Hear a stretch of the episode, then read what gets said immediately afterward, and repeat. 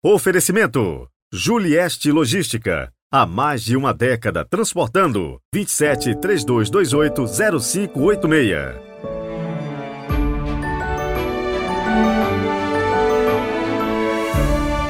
Vigésimo quinto domingo do tempo comum, 25 de setembro de 2023. Sejam muito bem-vindos por aqui. Hoje quero mandar aquele super abraço para Isabel Costa, de Natal, Rio Grande do Norte, a Maiara Nascimento, de Indaiatuba, São Paulo, Rafael Sampaio, de Paragominas, Pará, Rugai Guimarães, de Cláudio, Minas Gerais, e Dulce, que nos escuta de Manaus. Rezemos juntos!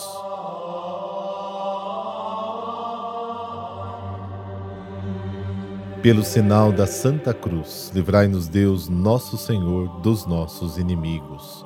Ó Pai, que resumistes toda a lei no amor a Deus e ao próximo, fazei que, observando o vosso mandamento, consigamos chegar um dia à vida eterna. Amém.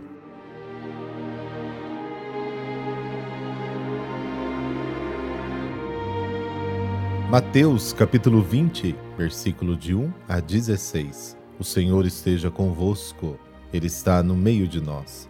Proclamação do Evangelho de Jesus Cristo segundo Mateus. Glória a vós, Senhor. Naquele tempo, Jesus contou esta parábola a seus discípulos. O reino dos céus é como a história do patrão que saiu de madrugada para contratar trabalhadores para sua vinha. Combinou com os trabalhadores uma moeda de prata por dia e os mandou para a vinha. Às nove horas da manhã, o patrão saiu de novo, viu outros que estavam na praça desocupados e lhes disse: Ide também vós para minha vinha, e eu vos pagarei o que for justo. E eles foram. O patrão saiu de novo ao meio-dia e às três horas da tarde e fez a mesma coisa. Saindo outra vez pelas cinco horas da tarde, encontrou outros que estavam na praça e lhes disse: Por que estáis aí o dia inteiro desocupados? Eles responderam: Porque ninguém nos contratou. O patrão lhes disse: E de vós também para minha vinha. Quando chegou a tarde, o patrão disse ao administrador: Chama os trabalhadores e paga-lhes uma diária a todos, começando pelos últimos até os primeiros. Vieram os que tinham sido contratados às cinco da tarde e cada um recebeu uma moeda de prata. Em seguida vieram os que foram contratados primeiro e pensavam que iam receber mais, porém Cada um deles também recebeu uma moeda de prata. Ao receberem o pagamento, começaram a resmungar contra o patrão. Esses últimos trabalharam uma hora só e tu o igualaste a nós, que suportamos o cansaço e o calor o dia inteiro. Então o patrão disse a um deles: Amigo, eu não fui injusto contigo. Não combinamos uma moeda de prata? Toma o que é teu e volta para casa. Eu quero dar a este que foi contratado por último o mesmo que dei a ti. Por acaso não tenho o direito de fazer o que quero com aquilo que me pertence? Ou estás com inveja porque estou sendo bom? Assim os últimos serão os primeiros, e os primeiros serão os últimos. Palavra da salvação. Glória a vós, Senhor.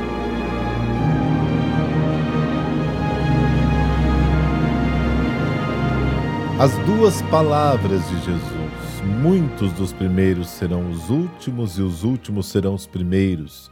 Mateus 19, versículo 30. E logo em seguida, e assim os últimos serão os primeiros e os primeiros serão os últimos. Mateus 20, 16 servem como a conclusão da parábola dos trabalhadores da vinha. A mensagem é bem essa: desista de ser grande para se tornar pequeno. Aceite que o último receba tanto quanto o primeiro. O reino é um dom, é gratuidade, uma graça será acolhida.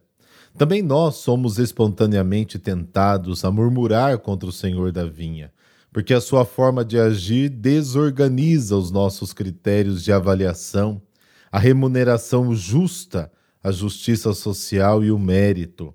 Mas, ao transferirmos as nossas medidas para o nível da salvação, colocamos o problema de forma errada. Estar empenhados na vinha do Senhor, ser chamados ao reino, é uma graça, uma honra, uma alegria, uma fortuna. E se Deus chama todos a cada hora e concede o mesmo dom extraordinário e gratuito, que é a salvação, isso deve tornar-nos extraordinariamente felizes, até porque, erradamente, todos nós nos consideramos trabalhadores da primeira hora que reivindicamos a salvação como um direito, quando na realidade nos é dado como um presente. Deus reserva a liberdade da escolha pela graça, o que quebra a presunção humana. Imitando a Deus, os primeiros são convidados a olhar para os últimos, com bondade e não com maldade no coração. O amor de Deus alcança todos os homens e não faz diferença. O salário é sempre o mesmo e não pode ser dividido, porque o prêmio da vida é o próprio Jesus Cristo.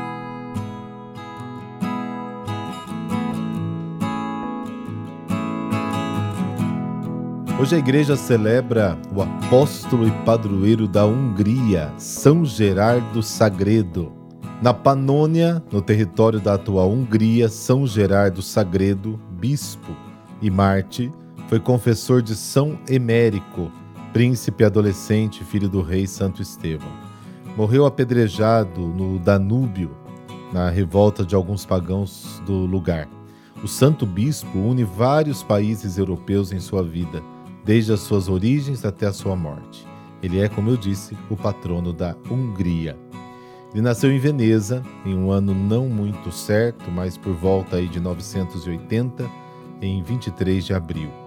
Seu batismo foi dado o nome de Giorgio, de uma família da Dalmácia, segundo a tradição do século XVI, descendia da linhagem de Sagredo, George, aos cinco anos, foi acometido por uma febre forte. Seus pais pediram a intercessão de São Giorgio.